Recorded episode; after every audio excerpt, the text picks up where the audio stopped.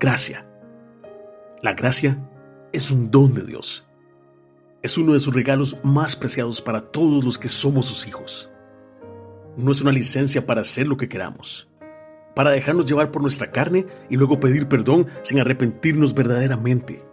No, al contrario, la gracia es la maravillosa presencia de su Espíritu Santo en nosotros, que produce un arrepentimiento genuino y nos ayuda a poder vivir en obediencia y santidad cada día, agradeciendo todo lo que nos da aún sin merecerlo, siguiendo los pasos de nuestro pastor y maestro, el Señor Jesús. Cito las palabras de Pablo en su segunda carta a su discípulo Tito.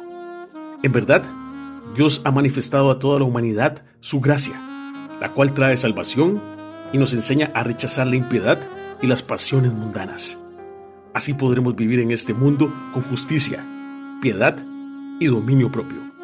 Tito capítulo 2, versículos 11 al 12.